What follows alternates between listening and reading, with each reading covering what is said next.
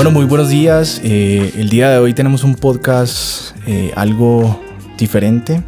Eh, el tema a tratar de hoy es la corrupción en el sector de la construcción. Tenemos un invitado especial, ya vamos a hacer presentación de él. Como acto de introducción para este podcast, la, corrupción en el sector de la construcción es un problema que va mucho más allá de las obras incompletas y los sobrecostos. Tiene un impacto extremadamente directo en la calidad de vida de las personas y obviamente en el desarrollo de, nuestra, de nuestras ciudades. La falta de transparencia que se ha venido teniendo y la prevalencia de prácticas corruptas eh, pueden resultar eh, en edificios inseguros, infraestructuras deficientes, eh, recursos públicos mal utilizados y abordar este tema o este problema realmente es, es crucial para garantizar que todo el entorno sea construido de una manera segura, confiable y sostenible para absolutamente todos. Eh, juntos eh, podemos construir un futuro mucho mejor, libre de esta sombra de la corrupción en, la construcción.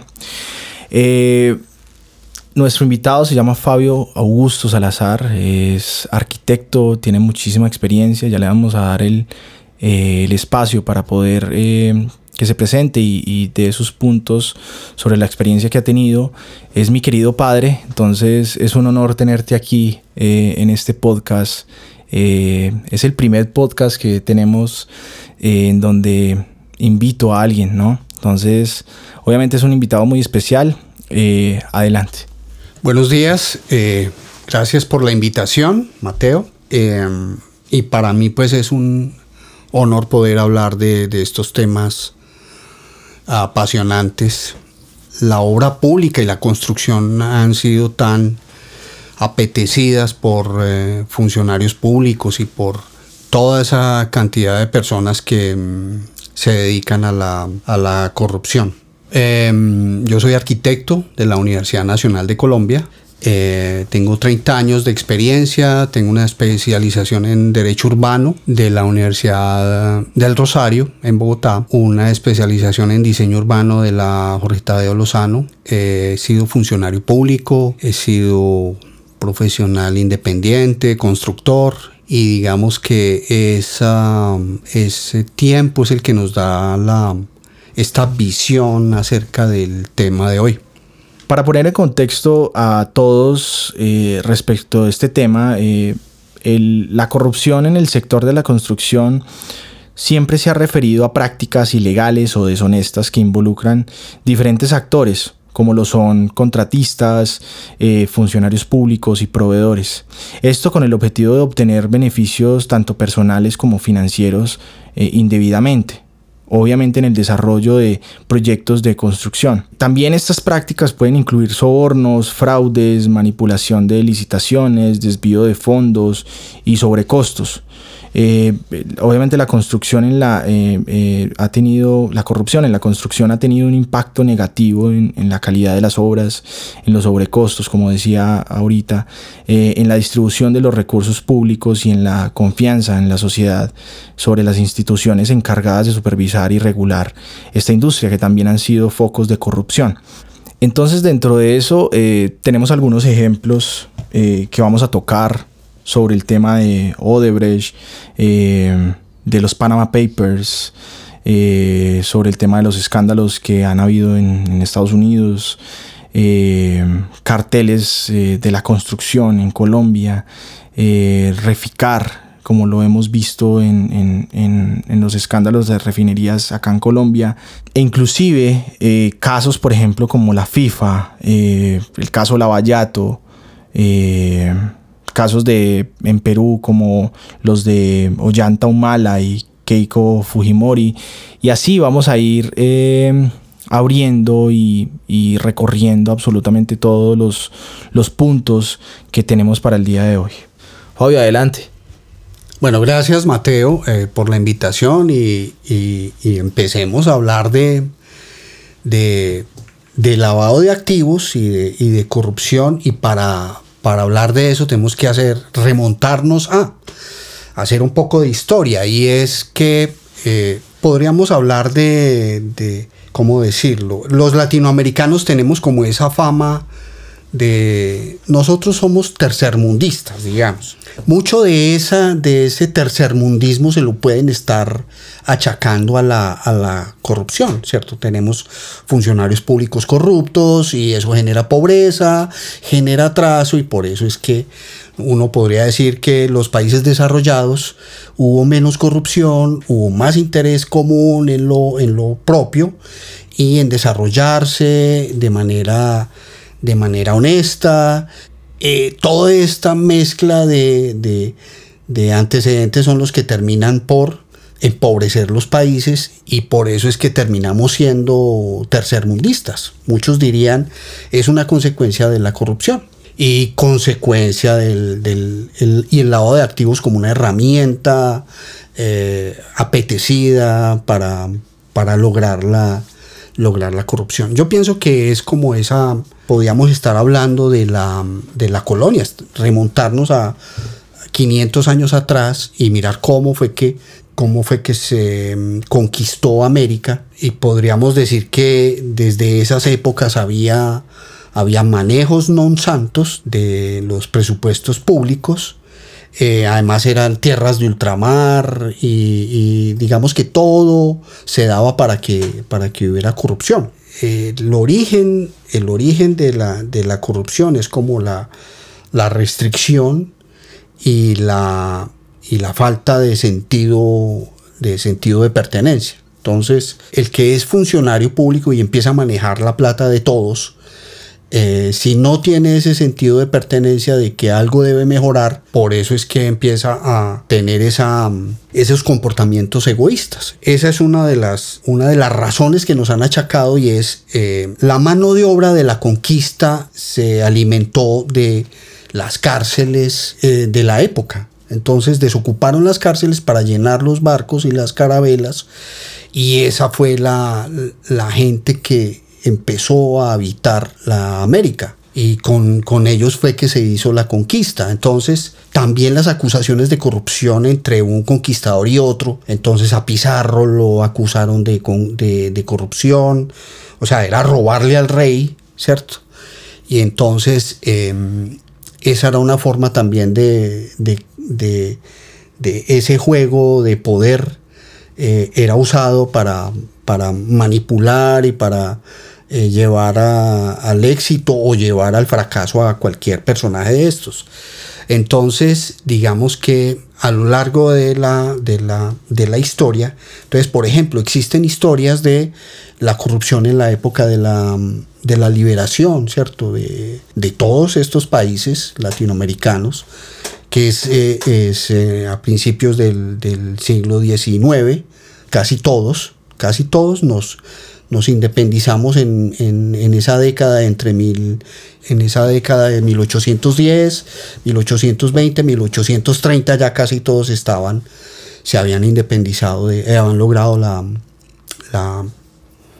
eh, liberarse de ese yugo español y empezar a autogobernarse. Y también hay historias de, de, corrupción en la época de la, por lo menos en el caso de Colombia, eh, estamos hablando de, por ejemplo, las minas de Marmato eran unas minas que tenían eh, una importancia enorme en esa época. Eh, un paréntesis, 200 mm, años después es que las minas de Marmato alcanzaron a mover la, bolsa de Londres en la década de 1840, 1850. Quiere decir que es una, e, era una economía importante.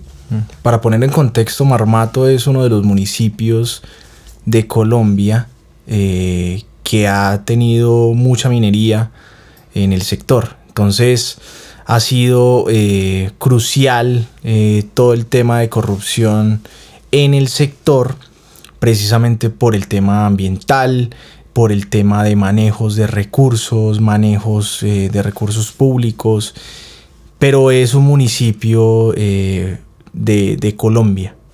Bueno, continuamos. Entonces, eh, toda América, o sea, en Chile estaban las minas de cobre, había más minas de oro, eh, a lo largo pues de la, de la cordillera de los Andes.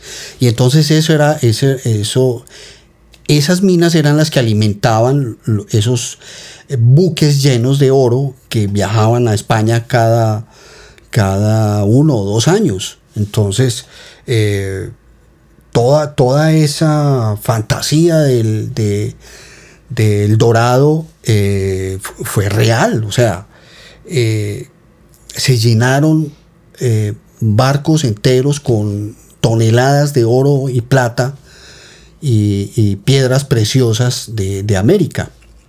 ¿Qué pasó con esos buques? Eso puede ser eh, para otro, otro programa, pero eh, digamos que esa abundancia y esa falta de, digamos, con la autoridad en ultramar en España, propiciaba eh, que, a, que, a, estas personas que manejan las rentas del rey se les dañe el corazón, decimos en Colombia, ¿cierto? Que eh, la conciencia les juegue sucio y entonces se puedan dedicar a, sacar algo para ellos y básicamente era el tema de la, de la es volver a hablar sobre, sobre esas raíces de, la corrupción. Entonces seguimos adelante con el tema de, de la abundancia, ¿cierto? como un factor importante, la falta de controles y la falta de amor propio. Entonces sigue eh, nuestra historia en los inicios de la República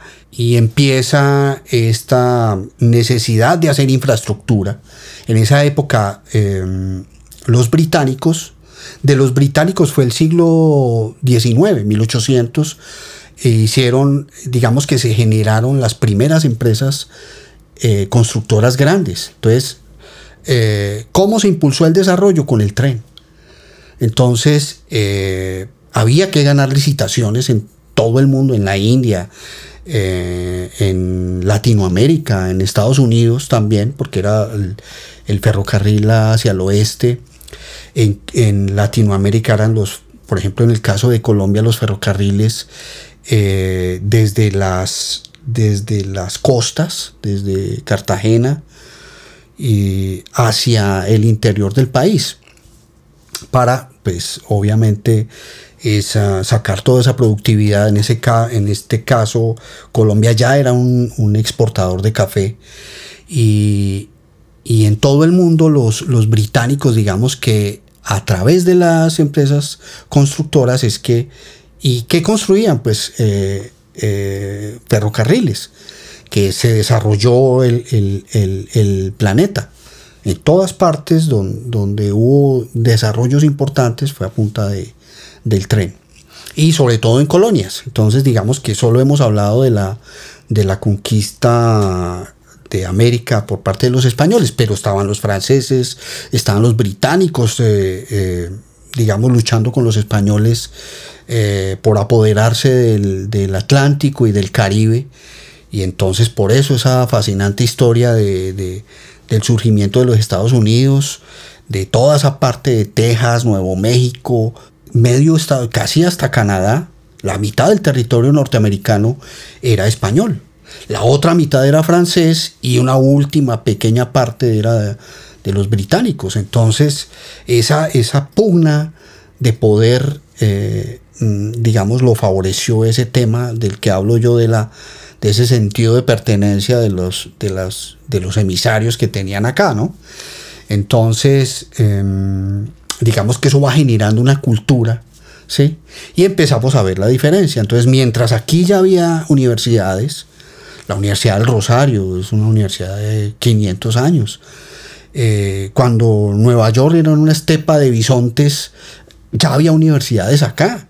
Entonces, eh, em, podemos decir que que España no, no conquistó a, sangre y, fuego a América, porque hubo virreinatos y hubo respeto por la, por la, por la cultura, no eran colonias, como podíamos eh, haber dicho que fueron colonias las británicas. Entonces, eh, terminamos con una, con una idiosincrasia y una, y una y una forma de ver el mundo eh, totalmente distinta. Y entonces empezamos a decir, bueno, ¿y por qué Latinoamérica es, es tercermundista y en Estados Unidos logró desarrollarse después? Y es, pienso yo, que fueron esa génesis de los, de los inicios de su historia. Entonces, el inicio de la, de la conquista de la, de la, colonización de América por parte de los norteamericanos, de los británicos, es un tema religioso. ¿Sí? La, la, esta secesión religiosa de Martín Lutero, que prefieren salir de, Inglaterra y, colonizar en América sin ese yugo que tenían de, las restricciones que les quería imponer la religión, eh, hace que sea una cultura distinta a la nuestra, del saqueo, ¿cierto? Y de, de, qué me llevo yo y de qué saco yo a una cultura de, que estamos, es nuestro hogar, es nuestra, nuestra tierra y tenemos que seguir eh, haciéndola grande. Entonces, yo pienso que hacia el siglo XIX ya empezó a notarse la diferencia y esa cultura del saqueo y esa cultura, esa genética de, de que lo que vino a mezclarse con nuestras indígenas fueron unos genes de, personas, el lumpen de Europa, mejor dicho. Entonces, pero ha venido cambiando. Entonces, llegamos a una época de consolidación de las repúblicas y, tenemos unos estados eh, nacientes y que tenían que organizarse y que tenían que tener obra pública para desarrollarse. Por eso estamos hablando de los trenes, ¿cierto? Entonces, eh, eso hace que la, que la obra pública sea tan demandante de efectivo y tan demandante de, recursos. Entonces, por eso, eh, en ese devenir de, estas, de estos países, el, la, la, fuente de la corrupción es eh, la obra pública. Entonces tenemos un funcionario, ¿cierto?, que se comporta eh, con esa genética del saqueo, ¿cierto? entonces llega, llega a saquear y obviamente llega a, aprovechar la necesidad de obra pública para desarrollarse eh, en su territorio y, esa mezcla explosiva es la que hace que eh, la corrupción se, consolide en, la, en el ambiente público. O sea, ¿qué manejaba? O sea, en el sector privado no. El sector privado, la persona ineficiente, pues simplemente la, la, la desechan a la persona o la destituyen o la marginan. Entonces, en el sector público no porque las dinámicas del sector público son distintas. Empieza a consolidarse, por lo menos en Colombia, eh, el tema de, la, de que es usual o es tradicional que con esa necesidad de obra pública, de alta demanda de, de, flujo de efectivo, eh, que son los impuestos, eh, sea la preferida para, para generar el recurso de la corrupción. Tú hablabas sobre el sobre algunos, algunas señales de alerta eh, que podían incidir en, el tema de la corrupción. ¿Cuáles pueden ser las señales de alerta que los ciudadanos deben conocer para identificar posibles casos de corrupción en proyectos de construcción? Seguíamos en esta evolución, estamos eh, por decir algo en los años 40, en los años 50 y sigue evolucionando hasta hasta, nuestra, hasta nuestros días en las que, digamos, los países se han vuelto más eficientes, eh, en los que se hace más obra pública. Digamos que en los años 60, en los años 50, en los años 40 se hacía poca obra pública, pero sí se hacían obras de impacto. ¿sí? Entonces, por ejemplo, a principios de siglo, eh, Colombia era eh, un exportador importante de café y entonces hicimos el cable aéreo que fue un hito eh, a nivel eh, eh, de obras de infraestructura. Y los trenes en, Chile y en, y, en, Perú empezaron la demanda de obras de infraestructura importantes. Pero hacia los, eh, digamos, en la modernidad de los años 60, 70, 80, cuando empezó a hacerse más obra pública, eh, es cuando empieza, cuando empieza a especializarse más la corrupción y, la corrupción, el resultado de esos recursos, el lavado de activos, ¿cierto? El lavado de activos se vuelve la herramienta preferida para eh, limpiar ese, esos recursos que provienen de la que provienen de la, de la corrupción. Eso hace que, digamos, esa abundancia de recursos, entonces, eh, eh, ya habíamos hablado de, en este podcast, has hablado de la, de la droga, ¿cierto?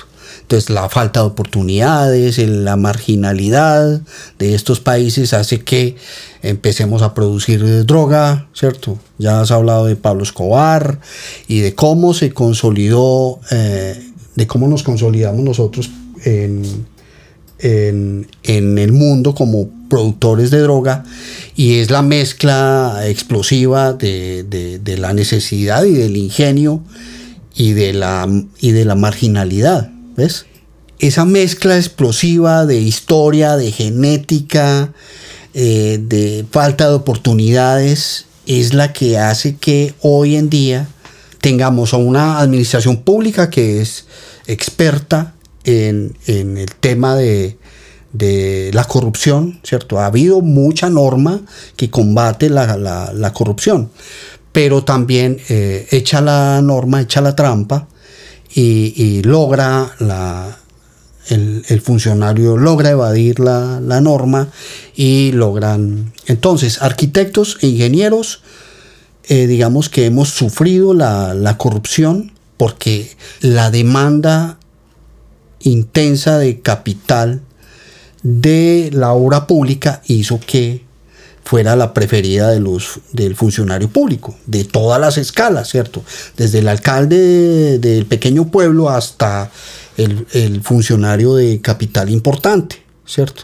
Entonces, y no éramos ajenos a eso. Si, vamos ya en la actualidad, entonces tú ves corrupción en, en Asia con el tema de la obra pública. Ves corrupción en América, ves corrupción en Estados Unidos, ves corrupción en Europa. Y, y es el tema de la, de la obra pública como eh, el gancho para obtener la comisión. ¿Y cómo? Pues porque la obra pública se desarrolla eh, con una, eh, compras intensivas, ¿cierto?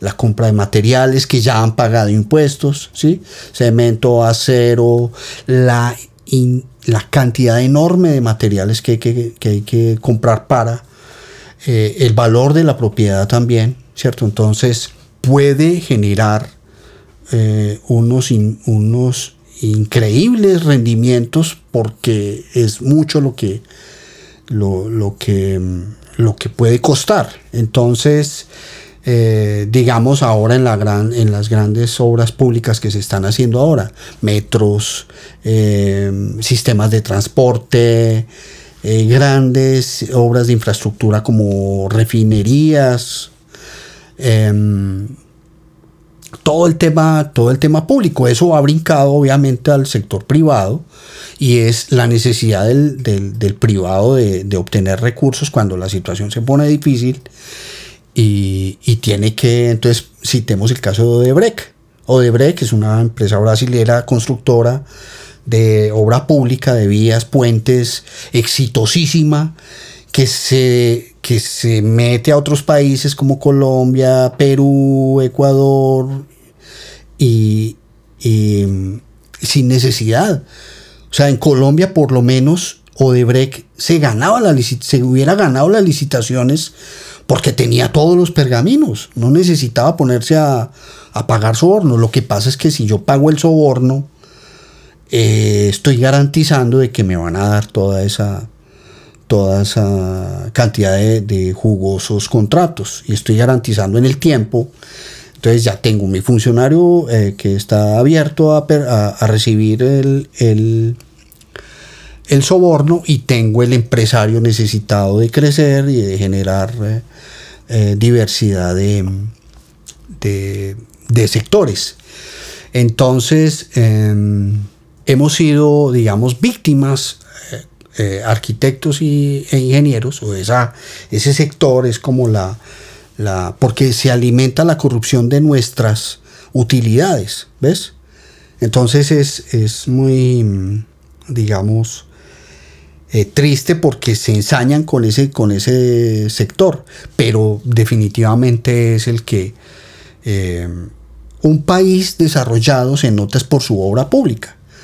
Entonces, digamos que eso, eso puede generar la diferencia entre que seamos eh, desarrollados o no. Y, entonces, ¿cuáles, me preguntabas la, cuáles son las señales de alerta? Entonces, por eso tenía que hablar de la vinculación del, del, capital privado. Y es que eh, con esas inmensas utilidades tienen que dedicarse a hacer algo. Y entonces, por ejemplo, se dedican a, a construir vivienda, a construir hotelería, a construir... Entonces, digamos que las alertas son, en el tema del lavado de activos, es, eh, digamos, cuando el particular empieza a financiar. Entonces, cuando autofinancia, ¿cierto? Cuando tiene la capacidad económica para financiar y no que sea ventas a través de, de la bancarización, o sea, que sea ventas a través de bancos y que sea el comprador el que adquiere el crédito en un banco, sino que el mismo constructor le financia.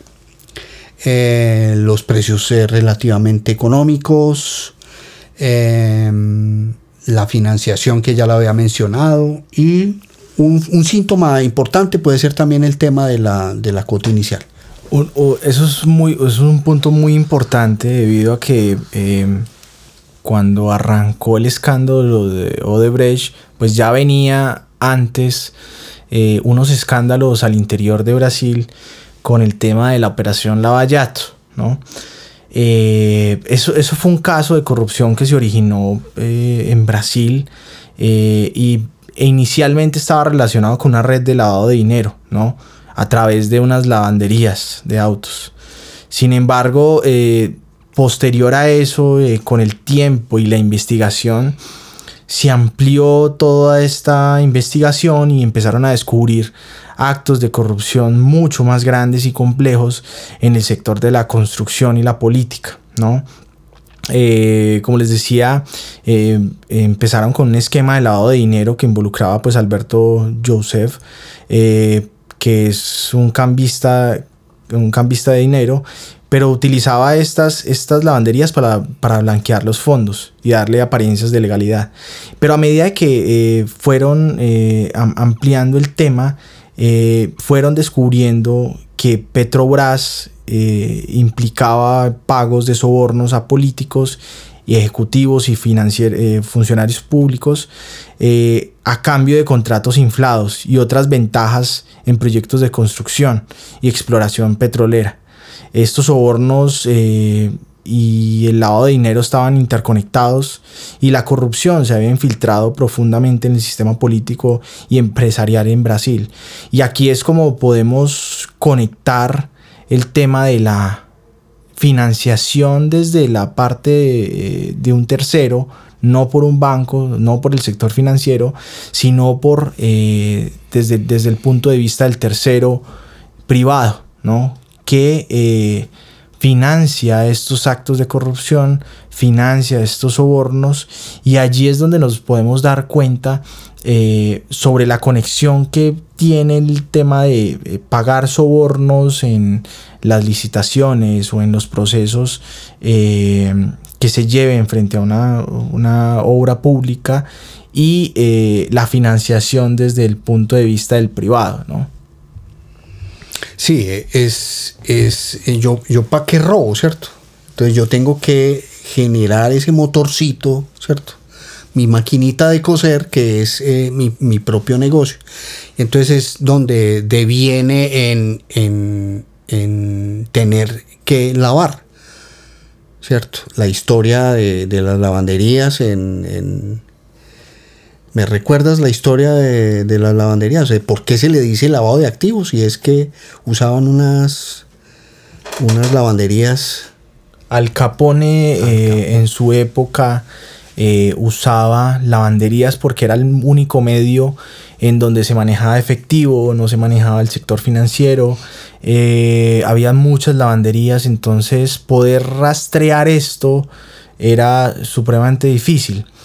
Obviamente Al Capone no solo eh, tenía las lavanderías, empezó con el tema de, eh, del alcohol y el tabaco, que también era prohibido y que digamos que tocabas el tema de, de la prohibición y de cómo esta prohibición llevaba a, a estos actos de, corrupción, o por lo menos a estos actos de, esconder los recursos eh, ilícitos.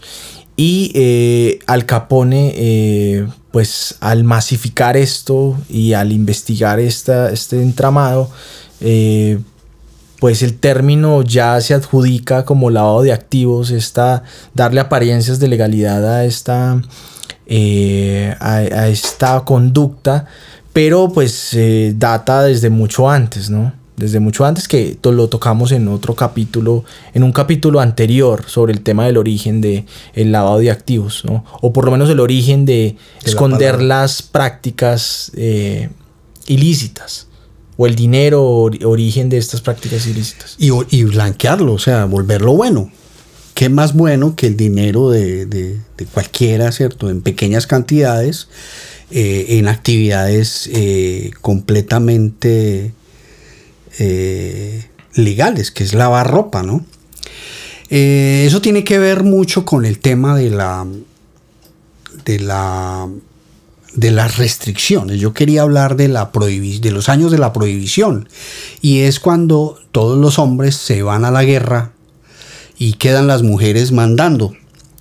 Y entonces eh, empiezan a, eh, a legislar y es cuando empiezan esos años de la prohibición del alcohol.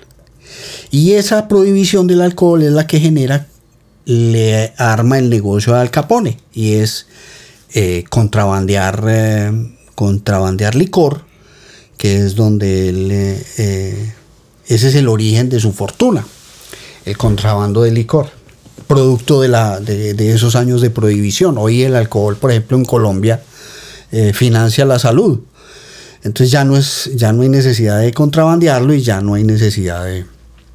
Y con eso incluso se, es tan exitoso pues que se financia la salud con, con esos recursos. Entonces, eh, eso, eso pasa con la, con la con la, relación que hay con la droga, ¿cierto? La prohibición, ¿cierto? No vamos a hablar ahora aquí de, de porque sería un tema para, para otros tres o cuatro podcasts eh, acerca de la conveniencia o no de legalizar las drogas, pero tiene su origen ahí, ¿cierto? La prohibición de la droga genera una, un negocio ilícito con altísimas eh, rentabilidades y ¿qué hacer con esa rentabilidad? Pues hay que blanquearlo, ¿cierto? Y hay que lavarlo y entonces la construcción es la preferida para, para el para el narco y para el que se dedica a esos y entonces por eso hace su, su, mansión gigantesca, por eso hace hoteles, por eso construye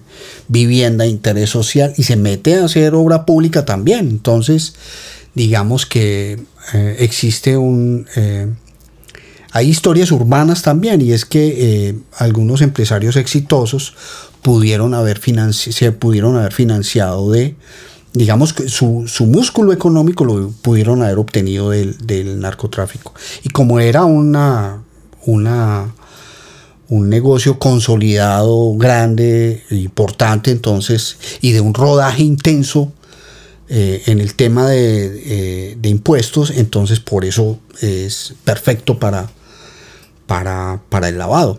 Entonces, eh, conclusión, la construcción y la obra pública y la obra privada, la construcción en términos generales, es ideal para el lavado de activos. ¿Por qué? Porque es intensa en eh, consumo de, capital y es y en principio está pagando impuestos, ¿cierto? Las ferreterías, todo ese tema de, los impuestos básicos del IVA en todos los países y, los paga. Yo pienso que en todo el mundo eh, tenemos ejemplos en todo el mundo de, de corrupción. La torre la Torre Trump.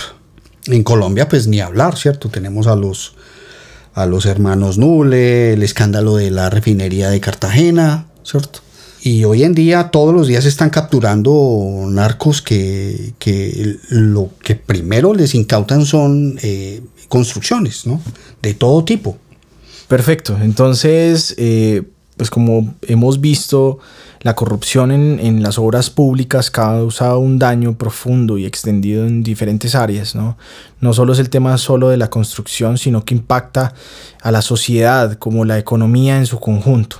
Eh, Dentro de eso, pues también está el tema de no solo la calidad deficiente, como decíamos en un principio, eh, de, las, de las obras que se estaban construyendo, sino el tema de desperdicios de recursos, retrasos y abandonos, inequidad y exclusión, desconfianza en todas las instituciones y esto eh, va a generar un impacto económico y social para el desarrollo de, de una sociedad en general. Eh, esto ha llevado, yo creo que en cierta medida, en gran parte, retrasos a, que los países de Latinoamérica con tantos potenciales que han tenido, con tantos recursos, con tantas capacidades, eh, hayan, hayan, tenido eh, una demora en la evolución y en su desarrollo tanto social como económico. Eh, en este episodio pues exploramos eh, las sombras que se esconden detrás de los cimientos de la construcción, eh, revelando la corrosiva presencia de la corrupción. dentro de los oscuros pasillos del soborno hasta los esquemas de desviación de fondos, hemos desentrañado un poco, si bien el tema es muy extenso, la trama del engaño, hemos visto como cómo ha permeado y ha afectado a nuestra sociedad. La corrupción en el sector de la construcción no solo distorsiona proyectos y eh, presupuestos, sino que socava la confianza en nuestras instituciones y la integridad de, eh, de la misma de nuestras ciudades. Y yo creo que es momento que levantemos los muros de transparencia, vigilemos las puertas de un buen gobierno y aseguremos que cada ladrillo de desarrollo esté libre de manchas de corrupción. Imagínate, Mateo, que, que Colombia no tiene metro. Imagínate que Venezuela tiene las reservas de petróleo más grandes del mundo. Más grandes que en, en, en, el, en, el, en ese Golfo Pérsico. O sea, la riqueza probada durante más de 500 años de, América Latina es enorme y todavía no somos protagonistas a nivel eh, mundial. Somos la, trastienda de, los protagonistas en Europa y en Estados Unidos y eso es muy triste y es, em, pienso yo que esa falta de sentido de pertenencia, esa falta de valor y de amor propio, el que conduce a que eh, todas esas eh, resúmenes eh, que estás haciendo de la, de la iniquidad que produce la, corrupción. Entonces, yo pienso que eh, el día en que cambiemos y mejoremos y, y, y que eliminemos eh, de, plano la corrupción, vamos a poder ser potencias a nivel mundial. Y eso es supremamente importante porque la lucha contra esta lacra eh, requiere colaboración de nosotros, o sea, ciudadanos, autoridades, empresas, sociedad civil, todos absolutamente que están inmersos en, en, este escenario o alrededor de toda esta trama, eh, pueden construir un mundo o un futuro mejor en el que la honestidad sea un cimiento sobre el cual se edifique un mundo mejor y más justo. Este obviamente solo es un comienzo eh, de, nuestro camino hacia un sector de la construcción libre de corrupción. Mantener informado eh, cuestiona y exige responsabilidades a quien tiene el poder de construir nuestro entorno. Yo creo que juntos podemos transformar la construcción en una fuerza positiva que construya desarrollos sostenibles y bienestar para todos. Gracias eh, por unirte a esta conversación. Eh, y recuerda que cuando se trata de construir un futuro más limpio y transparente, cada voz cuenta, cada acción importa y cada lucha nos acerca un paso más a la victoria, ¿no? Sí, muchas gracias por eh, la oportunidad de poder hablar de esto, entre otras porque ha sido una, vocación de, de, muchos años. Son 30 años de experiencia como arquitecto en el que todos los días era ese mensaje de, venga, yo no tengo que ser torcido para que, para, o, corrupto para que este ejercicio profesional sea rentable. Yo, no puede ser que yo tenga que ser ladrón o que tenga que ser em, pícaro para que esta vaina dé. Esta, este, tiene que ser un ejercicio tan rentable como cualquier otro. Entonces, digamos que ese rechazo, ah, o incluso cuando fui, cuando he sido funcionario público, o sea, uno no puede eh, basar el ejercicio de lo público eh, sobre, sobre, una base de, corrupción y de beneficio personal. Entonces, si uno empieza a, a pensar que ahora que estamos en elecciones y que, por ejemplo, en, acabamos de, en Guatemala acaba de suceder elecciones, Ah, va a haber elecciones ahorita, pronto en Argentina. Digamos que eh, todo el tiempo estamos teniendo la oportunidad de cambiar estos eh, comportamientos y poder poner eh, personas honestas a manejar los países, vamos a poder mejorar nuestra calidad de vida. Buenísimo, gracias a todos por escuchar este episodio. continúen haciéndole seguimiento a cada uno de los episodios y estamos en contacto. Gracias.